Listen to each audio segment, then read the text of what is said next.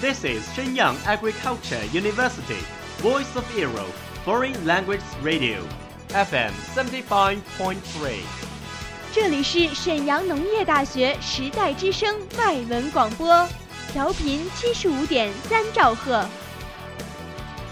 Travel around the Western world, get through your English channels, broaden your horizon. Welcome to E. VOE. 引领资讯潮流，掌控校园高度，用我们的精彩唤醒你的耳朵，收听最流行 V O E，愿你听。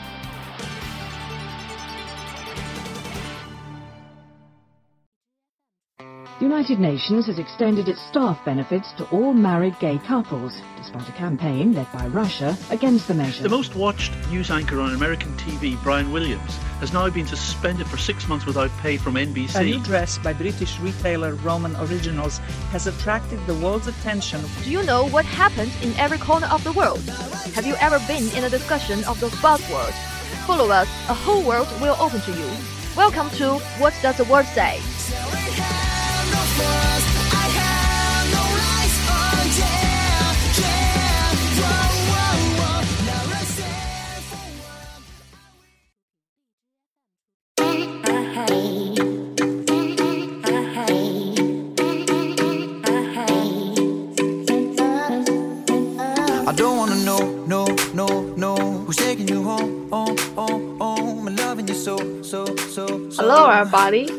Welcome to Warsize from the VOE Foreign Language Station. I'm Yuda.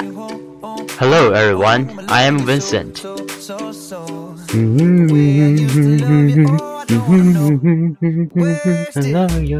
Hey, Vincent, what tune are you humming there? Was I humming? Oh, I woke up with it in my head. It's that song, you know. I don't wanna know, no, no, no. Mm, no idea what you're talking about, Vincent, but it's very annoying. So, could you just stop it, please? It's my problem. I can't stop humming it out loud, but it keeps on repeating in my head. I don't wanna know, no, no, no. You're taking you home, home, home, home. I love you so, so, so, so. Did you know there's a name for that, Yuda? When the sound keeps repeating in your head. There's a name. I don't know what it is, but I'm sure you're going to tell me. You are right. It's an earworm. 中文是耳虫，也就是音乐幻听。 Sounds nasty. Is there a cure for that? Cure? Why do you say so? I enjoy the feeling when there's music in my head, which makes me inspired and have energy to do things. And let's move on. In this program, we are talking about music and how it influences us. A professor told us how music affects what we choose to eat and drink. He said, Imagine you are going to the bar and thinking about a glass of wine. There's French music playing behind the counter. More than likely, you'll go for a glass of French wine. German music behind the counter. Your likelihood of choosing German wine goes way, way up. If they are playing classical music, you might be tempted to spend that little bit more. What's the likelihood of you spending more, Yuda? Quite likely, actually, Vincent. And likelihood means the chance of something happening. I love a good glass of wine. Me too. But why do we spend more when there's classic music playing? Good question. It makes us feel a bit classy. 因为古典音乐会让我们有一种优越感，给我们一种潇洒精致的感觉。 I'm guessing hip hop doesn't have the same effect. Am I right? Hmm, you are always right, Vincent. So the professor is saying that bars and restaurants use music to manipulate their customers. And that means to control or influence them. Ah, earworms. They are messing with our minds. I know, I know. And it doesn't stop there. Restaurants also use the tempo or speed of the music to change people's behavior. A fast tempo gets customers in and out quickly at busy times, On the other hand, if there aren't many customers, the restaurant might want to keep people in the place for longer. So they put on music with a slow tempo to create a more relaxed atmosphere. An atmosphere in this context means the mood or tone in a place or situation. Now music is also used to create atmosphere in films. And Debbie Wiseman had talked about music in movies.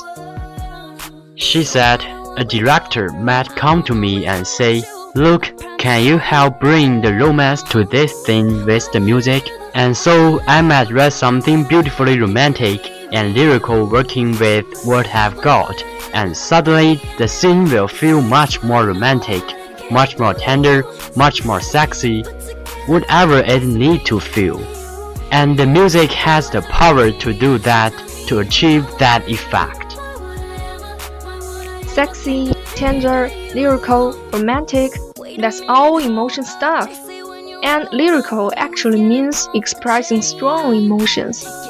So, what's your favorite romantic moment in a film, Vincent? Oh, there are so many. My mom is a sucker for romance. Once the violins start playing, she starts blubbing. And yes, Yuda, that means she has a good cry. So sweet. Now, if you are a sucker for something, for example romance, it means you can't resist it. I'm more of a sucker for horror myself. And music is crucial or extremely important in creating atmosphere in horror films. That's very true.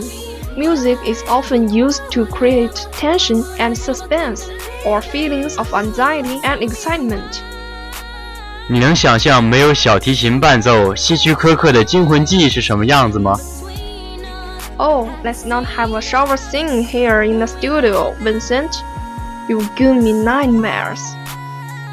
Okay, okay.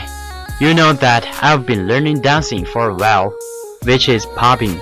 Whenever I hear a piece of dance music, no matter where I am, I will subconsciously make some pop and wave to it. As I can see, this is the magic of music. Hmm, yeah, you are right. Well, that brings us to the end of today's show. It's time to say goodbye again. We hope you enjoyed humming along to today's program. Please join us again soon. 感谢制作苏欣。 See you next time.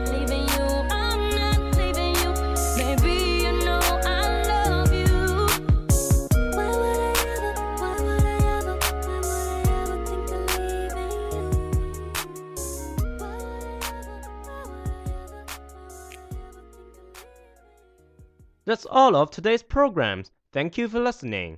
如果你喜欢我们的节目，您可以同时在荔枝 FM、iTunes Store、Podcast 同时搜索 VOE 外文广播电台，为您呈现精彩往期节目。我们下期再见。 We are, we are not your ordinary family, but we can all agree that we are close as close can be. So it don't matter what it looks like, we look perfect to me. We got every kind of love, I feel so lucky indeed. They can keep on talking, it don't matter